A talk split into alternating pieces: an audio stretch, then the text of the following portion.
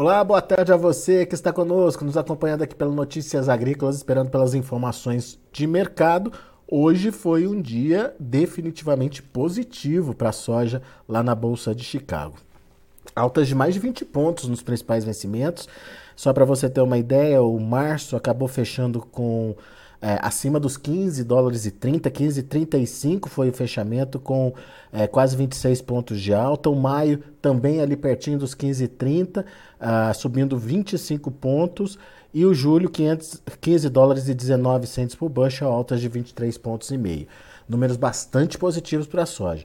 Daí a gente se pergunta: tem motivo para isso? Tem motivo para essa alta tão substancial lá na Bolsa de Chicago? Aparentemente sim. E é isso que a gente pergunta agora para o Ronaldo Fernandes, o Ronaldo analista de mercado lá da Royal Rural. Seja bem-vindo, meu amigo. Obrigado por estar aqui com a gente. O Ronaldo fala com a gente direto lá de Londres. Meu caro, afinal de contas, dia positivo lá em Chicago, um positivo forte, mais de 20 pontos de alta por lá com motivos para isso? Oi, Alex, boa tarde, tudo bem? Bom, para responder a primeira pergunta, eu vou gastar um pouquinho mais de tempo, porque a gente teve muitos fatores hoje para levar essa soja para cima. Primeiro, a, a gente estava comentando hoje pela manhã que se a soja fechasse acima de 15,30 era importante, porque o próximo valor que ela poderia buscar seria ali na faixa de 15,50 já logo para esse primeiro vencimento de março. A gente não pode cravar que ela vai fazer isso com todas as letras, mas o que indica esse 15,35 de fechamento, 15,33, é que ela vai querer ainda continuar nesse movimento. Para essa alta, a gente teve alguns fatores que influenciaram bastante, alguns deles mais pontuais, mas outros mais é, perenes, que tendem a ficar fazendo movimento no mercado ainda por mais alguns dias. É, a gente teve, tá, é, todo mundo falando a respeito disso, a situação dos mapas.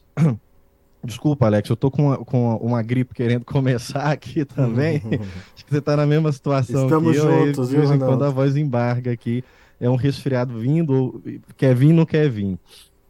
Desculpa se eu pigarrear alguma coisa assim para cortar. Não, fica tranquilo. É, mas mas a, a gente teve a situação da Argentina, que os mapas pioraram ali, mostram secas severas dos próximos 16 a 30 dias.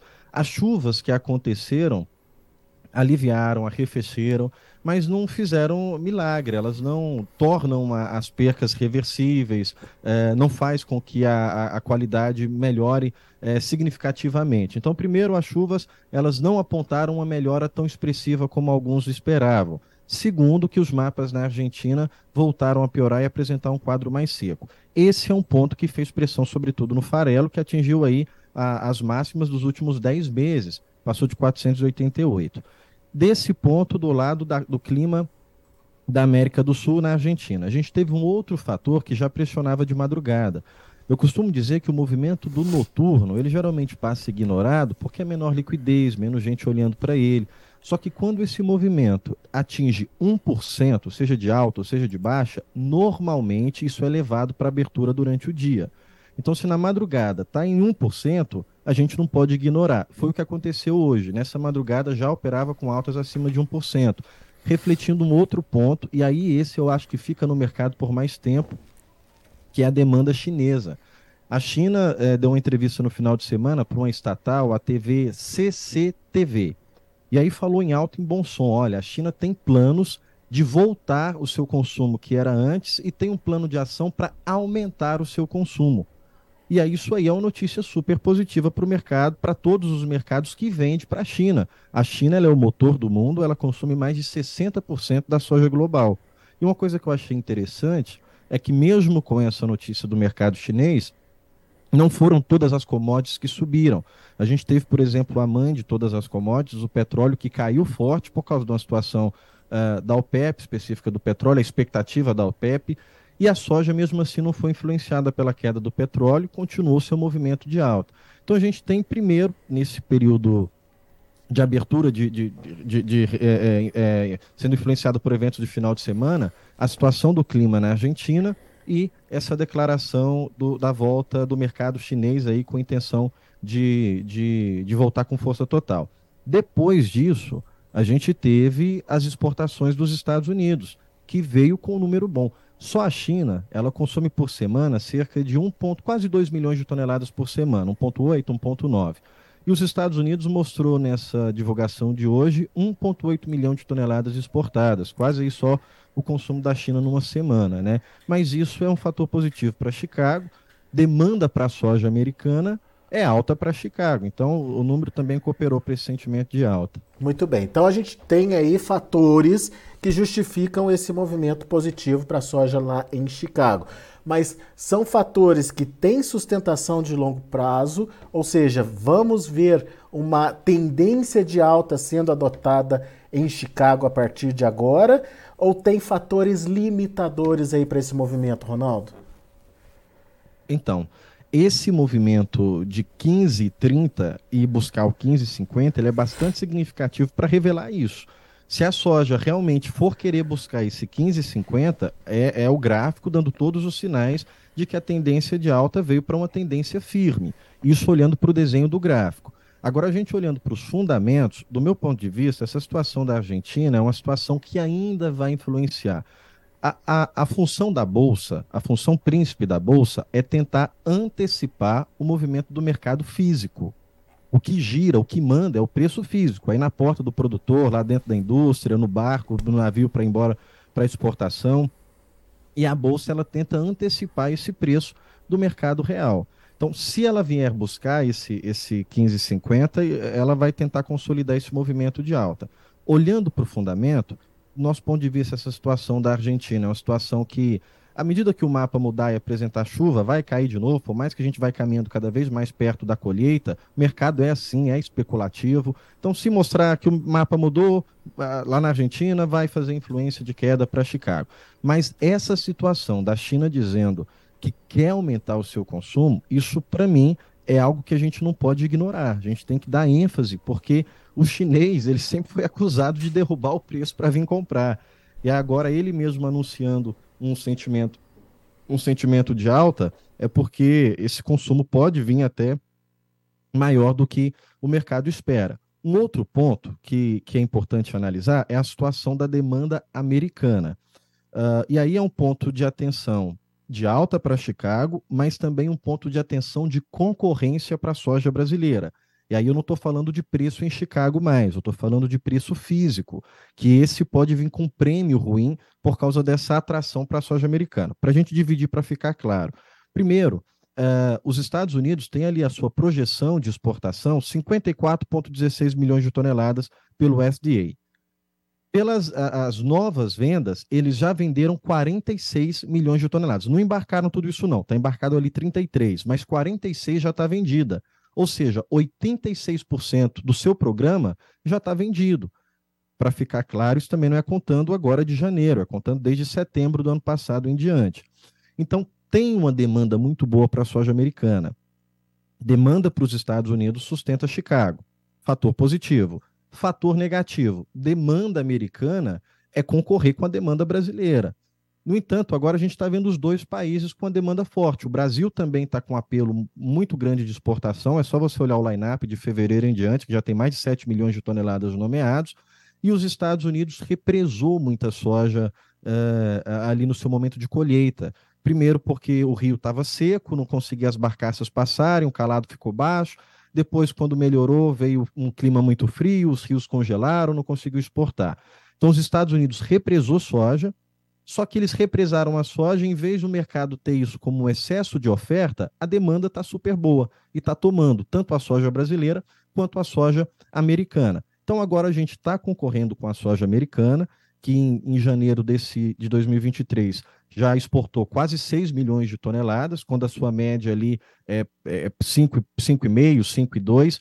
Então, mês, não, a gente não tem os números fechados, mas já tem uma exportação maior do que a média lá para os Estados Unidos e o Brasil que está começando a avançar na sua colheita. E aí o ponto que a gente tem de, de, de atenção para saber se a competitividade vai estar tá lá ou vai estar tá no Brasil é o dólar, né? Importante da gente entender, uh, porque ele atrai o comprador por causa da comp competitividade que ele traz para a soja brasileira, né? É, a gente tem um ponto é, é de bastante atenção nesse movimento do preço no Brasil, a gente está longe de estar tá nas máximas. O preço no Porto hoje circulou ali perto de 179, uma variação ou outra, dependendo com qual trade vocês falarem, mas uh, a gente está longe ali das máximas. Uh, normalmente, no período quando começa a chegar a colheita, a gente tem a maior pressão de oferta e os preços caem. Agora, a gente ainda tem uma sustentação com dólar. Dólar acima de R$ 5,00, R$ 5,10 é um dólar caro. Quando você pega a moeda brasileira e compara ela com as outras moedas emergentes, você tira a Rússia e tira, tira a Turquia. Tira a Rússia e Turquia porque os dois estão vivendo situações atípicas, um de guerra, o outro ali quase quebrando. Então, se você compara com os outros emergentes que podem fazer páreo com o Brasil, se assemelhar com a, com a economia do Brasil, estão recuperando, estão melhorando da pandemia, o real é a única moeda que ainda não valorizou. Em outras palavras, só no Brasil que o real ainda não, que o dólar ainda não caiu. Nos outros países emergentes, o dólar já caiu e no Brasil o dólar não caiu. Primeiro, tem um, um indicador para isso. Se o dólar fosse cair, já era para ele ter caído lá atrás, quando caiu lá fora. Ele caiu lá no mercado internacional e não caiu no Brasil. Isso por quê? Porque a gente tem um cenário político ainda muito incerto. A gente tem um cenário político que ainda está entregando muitas novidades negativas para o mercado. Quando a gente imaginou que o dólar realmente ia ter sossego para poder cair, tentar ali buscar uma casa de cinco reais, aí na sexta-feira a gente teve Padilha falando que o Haddad está pensando em montar uma comissão com os governadores para o Estado federal repassar aquilo que os governadores perderam com a arrecadação de ICMS dos combustíveis. Isso daria mais ou menos aí 37 bilhões de reais a menos na arrecadação do, do, do governo federal. Então, toda hora o mercado recebe, que é um governo que não pensa em arrecadar, só pensa em aumentar gasto e não explica de onde é que vai tirar esses novos gastos. Então, isso dá sustentação para o dólar ficar ali para os 5,10. Ponto de atenção para o dólar. E aí, esse é extremamente relevante. A gente vai ter agora a reunião do Fed, que eles vão anunciar o ajuste da taxa de juros. Beleza está todo mundo já esperando que vai vir um ajuste de 0,25. Isso não é novidade. Qual que é a expectativa? O que, que eles vão falar depois do anúncio? O que eles vão trazer de esperança para o mercado para as próximas reuniões? Se o Fed fala que eles não vão subir mais taxa de juros e até vão começar a baixar taxa de juros, aí o dólar despenca. Não é o provável. O provável é que eles devem ainda falar numa, numa alta na próxima reunião, manter essa alta por um tempo, para só lá para frente começar a baixar. A gente está falando em começar a baixar talvez no segundo semestre. Se vier diferente disso, se eles falarem baixa já agora, aí o dólar despenca. Essa é a ameaça mais é, é, é, de maior risco que a gente tem para os preços da soja no Brasil. Com esse cenário político que a gente tem interno, tirando essa situação do Fed, mais provável é o dólar se manter ali no 5,10. Mas fica assim como, como atenção que pode sim ser um risco para o preço da soja brasileira. Ou seja, temos fatores positivos que podem fazer o mercado buscar ali os 15,50 de novo. Uh, no entanto, esse, essa, esse movimento de alta pode ser limitado por alguns fatores que ainda não, não estão claros. Por exemplo, como vai ser essa soja americana que tá, estava represada, se ela vai entrar no mercado ou não vai, se ela vai ter competitividade ou não para é, atender o mercado nesse momento. Por exemplo, a questão do dólar que você acabou de pontuar e é, principalmente aí o ritmo é, das, das exportações americanas, né? O avanço aí é, dessas exportações, principalmente mostrando se a demanda tá ou não tá de fato lá naquele país, se ela tá ou não tá acontecendo naquele país. Enfim, é, motivos para alta temos, mas temos também fatores que podem limitar esse movimento. Final das contas, é essa a conclusão, Ronaldo? É, é, é, é, nessa linha. Eu até, há uns tempos, vou falar assim, há semanas atrás, eu estava bem com a visão mais baixista para a soja. Porque é momento de oferta, a gente sabe que é historicamente, a colheita entra, uh, e aí tinha essa situação dos Estados Unidos que estava com a soja represada e podia criar um excesso de oferta. A gente até conversou isso aqui também em outros momentos, eu tenho falado nisso muitas vezes com essa notícia da China agora, para mim, é muito mais otimista a China dizer que vai aumentar o consumo do que problema na safra argentina. O que a Argentina perder de, de, de produção, o Brasil está mostrando tendo potencial para poder cobrir. Só que a Argentina ela vai ficar nesse vai e vem. Hoje ela sobe o preço, amanhã ela cai o preço, até chegar no seu período. Até na colheita da Argentina, ela ainda vai continuar influenciando para os preços em Chicago. Eu olharia mais para essa situação da China, que vem tendendo aí a aumentar o seu consumo.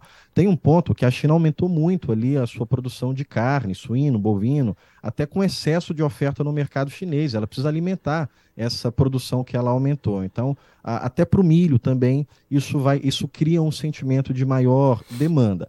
Então, nesse sentimento da China voltando de um feriado, dizendo que quer aumentar o seu consumo, eu começo a olhar de um jeito diferente. Aquele cenário baixista que eu tinha por causa da oferta, eu já começo a enxergar esse cenário é, com tendências mais fortes para alta. Contudo, é esse receio que você está colocando até que tem aí essas barreiras. Algumas barreiras não dá para a gente antecipar, que é a situação do Fed. O que, que o Fed vai dar de sinal Quarta-feira a gente já vai ter aqui, é, quarta-feira já é um dia importante que a gente já vai ter isso definido no período da tarde. Se o Fed vai dar esse sinal de juros mantendo, de juros para cima, de juros para baixo, isso pode mexer muito com o câmbio. Então tem alguns fatores de risco que eles não são, não, a gente, ninguém tem. Qualquer um que falar agora é chute. Qualquer um que aparecer e falar assim, ah, o Fed vai fazer isso, é, é chute. A gente tem que esperar até quarta-feira para poder saber o que, que vai fazer.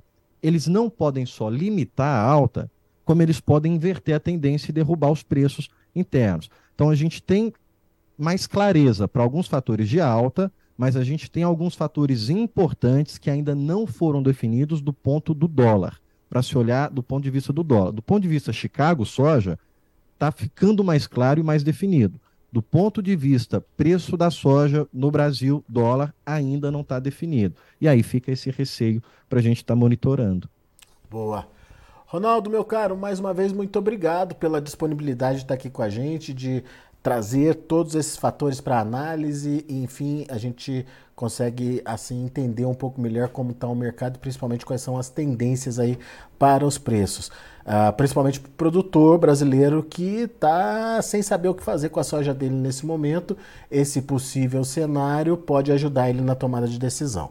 Muito obrigado, Ronaldo. Volte sempre, meu amigo. Eu que agradeço. Alex, eu sei que às vezes a gente vai falando, o produtor fala assim, mas eu tô mais confuso agora, mas o mercado é assim mesmo.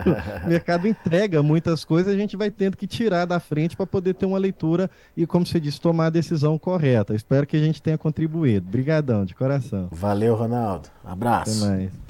Tá aí, Ronaldo Fernandes, Royal Rural, aqui com a gente no Notícias Agrícolas. Vamos ver os preços da soja, como estão encerrando os negócios lá na Bolsa de Chicago. A gente acompanha Militrigo também. Vamos lá. Cadê a tela? É, parece que a gente está com um probleminha na tela. Deixa eu narrar aqui uh, os números que eu tenho no meu computador. O março de 2023, 15 dólares e 35 centos por bushel. Março subindo 25 pontos mais 75. O maio, 15 dólares e 29 centos por bushel, alta de 25 pontos. O julho, uh, 15 dólares e 19 centos por bushel, 23 pontos e meio de elevação Dia positivo, altas até consideráveis aí para o mercado da soja. Vamos lá, agora sim a gente tem a tela, vamos então para o milho. Olha aí, o milho para março, 6 dólares e 83 centes por bushel, 0,75 de elevação. Para maio, 6,81, subindo um ponto mais 25. O julho, 6,67, alta de um ponto mais 75. E o setembro, 6 dólares e 5 centes por bushel, alta de dois pontinhos. Ah, números positivos para o milho também, porém altas mais comedidas.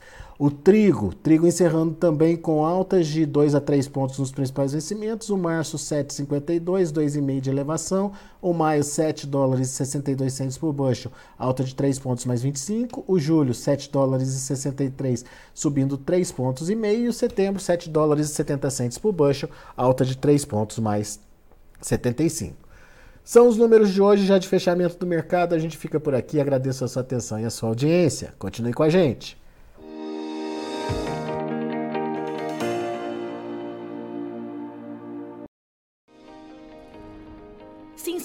Nossas mídias sociais no Facebook Notícias Agrícolas, no Instagram arroba Notícias Agrícolas e no nosso Twitter arroba Notiagre.